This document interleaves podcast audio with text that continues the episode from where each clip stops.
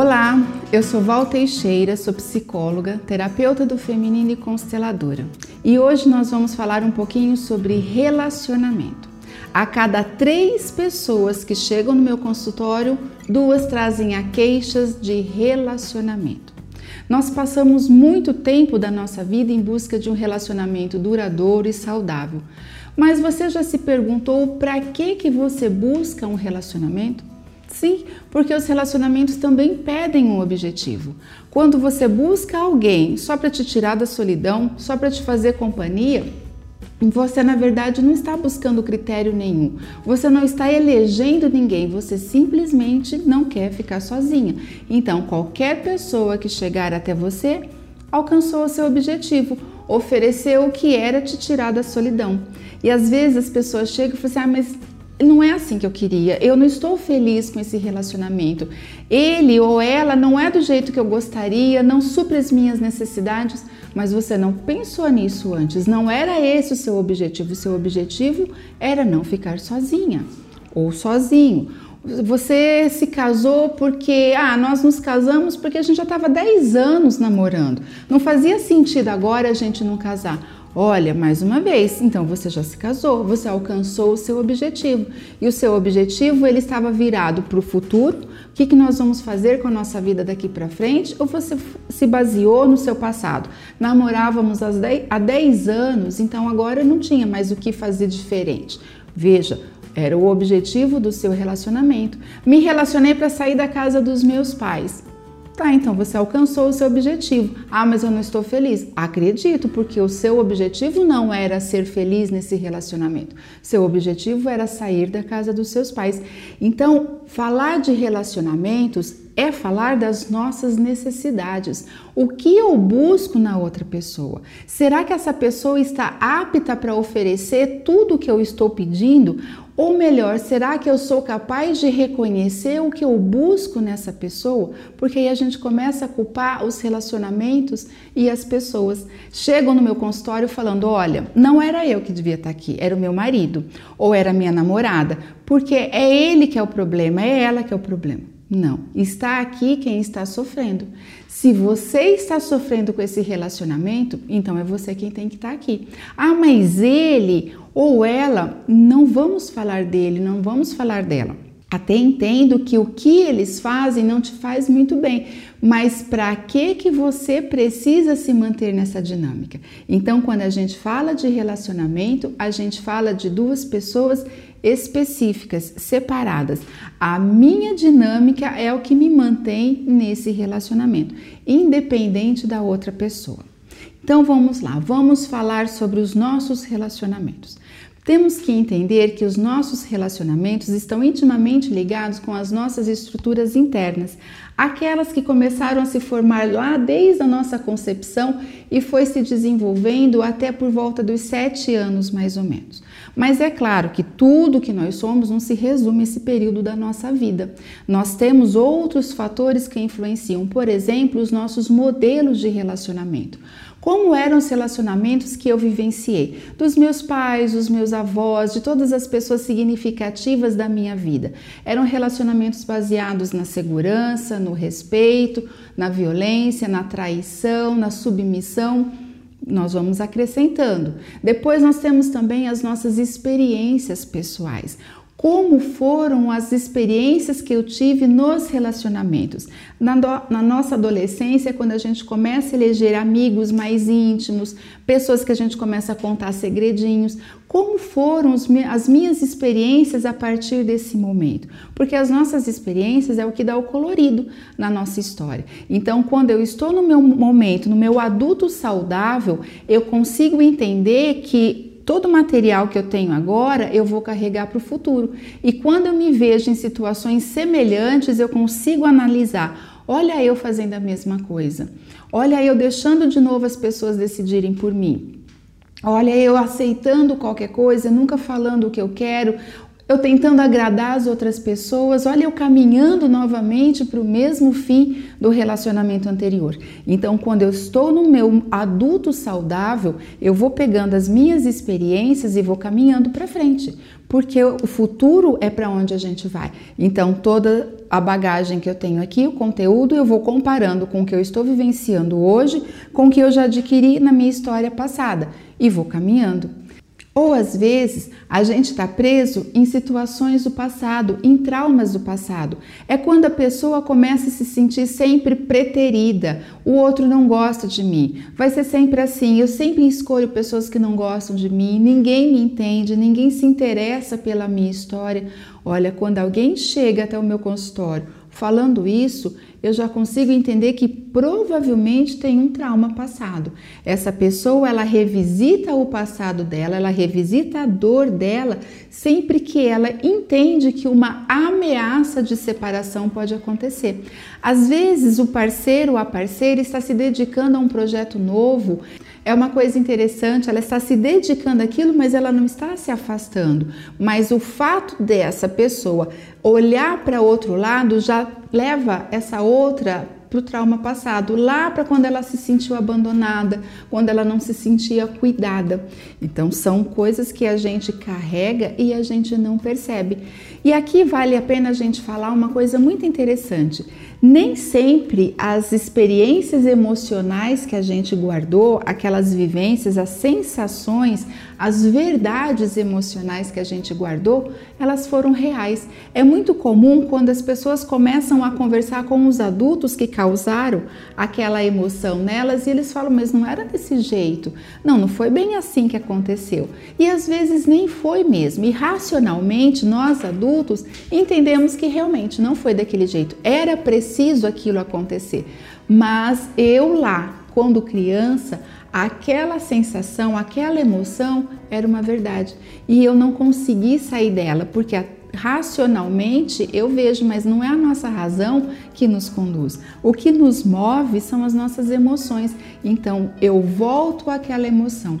Olha, quando eu consigo reconhecer que eu faço esse caminho, já é um meio caminho andado. Né? Às vezes a gente consegue sair disso sozinho, outras vezes a gente não consegue perceber. Então a gente precisa de uma ajuda, a gente precisa de um apoio para conseguir caminhar um pouquinho mais para longe disso. Outra questão que é muito importante a gente lembrar que influencia os nossos relacionamentos são as nossas histórias sistêmicas. Como que é a história da minha família? Como que os padrões vão se repetindo? Porque algumas famílias têm padrões de repetição. Vocês já viram famílias, por exemplo, que todos os homens foram abandonados?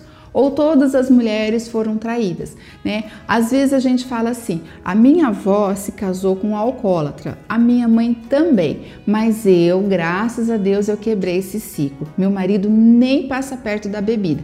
O problema dele é outro, eu preciso controlar o dinheiro porque senão ele gasta tudo em jogo. Olha, você talvez nunca se casou com um alcoólatra, mas a dinâmica é a mesma, é o mesmo padrão de repetição, de dependência, dependência e codependência. E às vezes a gente está nesse nível, nesse emaranhamento todo e a gente não está percebendo. Outras vezes, o nosso sistema familiar nos leva a lealdades que não deixam com que a gente siga para o futuro. Então, um exemplo faz de conta que quando éramos criança, a minha mãe abandonou todo mundo. Ela foi embora, nunca mais tive contato com ela e meu pai ficou com todos os filhos, cuidou de todos nós sozinhos, com muito sacrifício. Todas aquelas histórias que a gente gosta de contar. E hoje, eu adulta, quando eu encontro alguém, eu vejo um relacionamento que está saudável, que vai me levar para frente, que vai me proporcionar o bem-estar que eu quero, automaticamente e inconscientemente eu me saboto, eu dou um jeito dessa história terminar e volto para perto desse pai que sofreu tanto. É como se silenciosamente eu dissesse assim para ele: Olha, pai, tá tudo bem. Eu também sofro da mesma dor que o senhor. O senhor não sofre sozinho. Então, quando tem presente alguma questão sistêmica ou algum trauma, às vezes precisa sim de uma ajudinha profissional mas nada que você não dê conta de seguir para frente e mudar todo o seu destino. Mas vamos lá. Quando existem essas questões sistêmicas é quando a gente ouve sempre alguém falar assim: não é possível, por que, que eu sempre atraio o mesmo tipo de pessoa? Sempre me envolvo com pessoas complicadas, depressivas, com problemas de, né, de dinheiro, ciumentas, que me traem Veja, eu não atraio essas pessoas. A dinâmica que eu carrego, a dinâmica que eu represento, vai sempre encontrar alguém que tem uma dinâmica que se encaixa na minha. Então, não é que eu atraio essas pessoas, é porque a minha dinâmica pede alguém que se encaixa aqui. Então, nós temos que mudar o que? A nossa dinâmica e não as pessoas com quem a gente se relaciona, porque isso é uma consequência. Automaticamente vai mudar. Ok, mas antes de continuar então falando sobre os relacionamentos, nós precisamos falar sobre o que? Sobre qual o conceito de amor que você tem. Sim, porque os nossos relacionamentos são pautados no amor. Então agora nós vamos falar quais os conceitos herdados e adquiridos sobre o amor que você carrega. Você também define o amor como o amor tudo perdoa, o amor tudo permite, o amor é cego, não vê defeitos, o amor aceita tudo. Será? Será que é mesmo assim? Será que você está falando do conceito de amor ou você está agregando obrigações a esse amor? Porque o amor perdoa tudo. O amor perdoa tudo ou eu perdoo? Eu sou capaz de perdoar. E sou capaz de perdoar, inclusive, uma pessoa que eu não amo. Não é o amor que me dá a capacidade de perdoar. Inclusive, eu posso perdoar uma pessoa, reconhecer quais foram os motivos que a levaram a cometer aquela atitude que me magoou ou que me prejudicou. Sou capaz de reconhecer, sou capaz de perdoar mas sou capaz de falar: olha, mas eu não quero continuar nessa situação. Eu quero fazer um outro caminho para mim. Me magoou a ponto de perder todo o interesse nessa história. Isso é possível e não deixa de ser um perdão. E a gente carrega alguns critérios que, ah, se você não consegue continuar com ela, é porque você não perdoou. Não. Às vezes eu perdoei, mas eu me dou o direito de buscar um caminho diferente. Às vezes eu perdoo e fico com ela, aceito a história. Às vezes eu perdoo uma pessoa que eu nem amo, nem tenho muita relação e continuo a minha vida. Então, o perdão não é do amor. O perdão é da pessoa. Eu sou capaz de me colocar no lugar daquela pessoa, de entender as suas razões e perdoar e seguir o meu caminho da forma como eu consegui. Ah, o amor é cego, ele não vê defeitos. Não.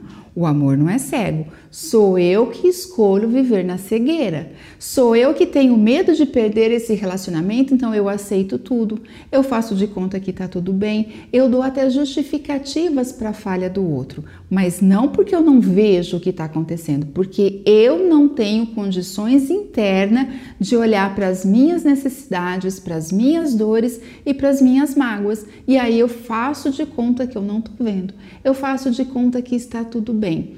É claro que vai chegar um determinado momento, alguma coisa vai chamar a atenção para isso. Seja uma depressão, seja uma doença, por quê? Porque eu estou fazendo de conta, eu estou vivendo um, um sentimento que não é real. E tudo isso eu coloco que é em nome do amor. Será mesmo? Então vale a pena a gente começar a entender o que é esse amor? Porque o amor ele não é uma obrigação. O amor ele é uma força que me leva para o futuro. Ele me leva para a vida. O amor ele é aquilo que me autoriza a seguir o meu destino. Por amor eu me uni a você. Por amor eu vou ter esses filhos. Por amor, eu peguei tudo que os meus pais me ofereceram, o que era trauma deles, o que era da dinâmica doentia deles, eu deixei com eles e por amor eu virei de frente para o meu futuro e eu estou seguindo a minha vida. E a única forma que eu tenho de retribuir tudo que os meus pais fizeram, eu sendo melhor do que eles foram. E vai ser assim. Agora eu olho para o meu futuro, eu olho para os meus filhos, eu ofereço o que eu tenho para os meus filhos, eles pegam esse material, vai chegar um momento que eles não precisam mais de mim, eles vão se voltar diante do futuro deles, do destino deles e vão ser melhores do que eu fui. Essa é a liberdade, esse, essa é a força do amor. Sempre seguir para frente. O amor ele nos impulsiona para o nosso destino, para a nossa vida. Ele não nos mantém estáticos. Se eu preciso de um argumento para eu ficar presa, esse argumento não é o amor. Então daí a gente já começa a entender que tem alguma coisa que não tá legal. Tá, Mas com quem que a gente aprendeu sobre o amor? Você já se fez essa pergunta? E isso é o que nós vamos falar no nosso próximo vídeo, ok? Me sigam por aqui. Todo esse material também está disponível em formato de podcast no Spotify, no Google Podcast, ou você pode me seguir no Instagram. Lá é mais fácil para eu te responder. Se tiver alguma dúvida ou alguma sugestão, pode me mandar por lá, ok? A gente se vê.